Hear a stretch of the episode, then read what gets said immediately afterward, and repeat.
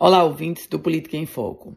A passagem do secretário estadual da Fazenda, Carlos Eduardo Xavier, pela Assembleia Legislativa, pela Comissão de Finanças daquela casa, aconteceu exatamente como previsto. Nada saiu do roteiro. Deputados de oposição fazendo uma duríssima cobrança, inclusive aproveitando o momento para cobrar também a liberação das emendas impositivas.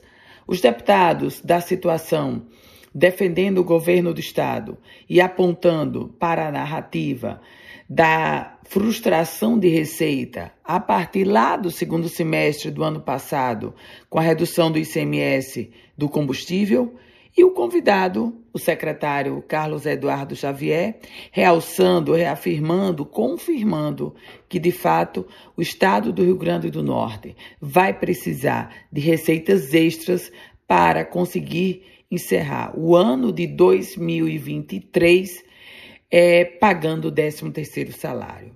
O secretário reafirmou também que não há como conceder reajustes para os servidores neste ano.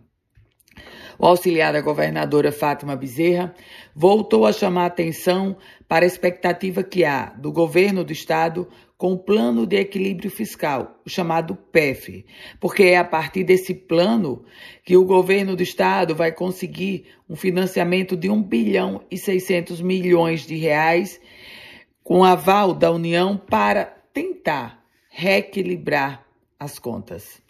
Eu volto com outras informações aqui no Política em Foco com Ana Ruth Dantas.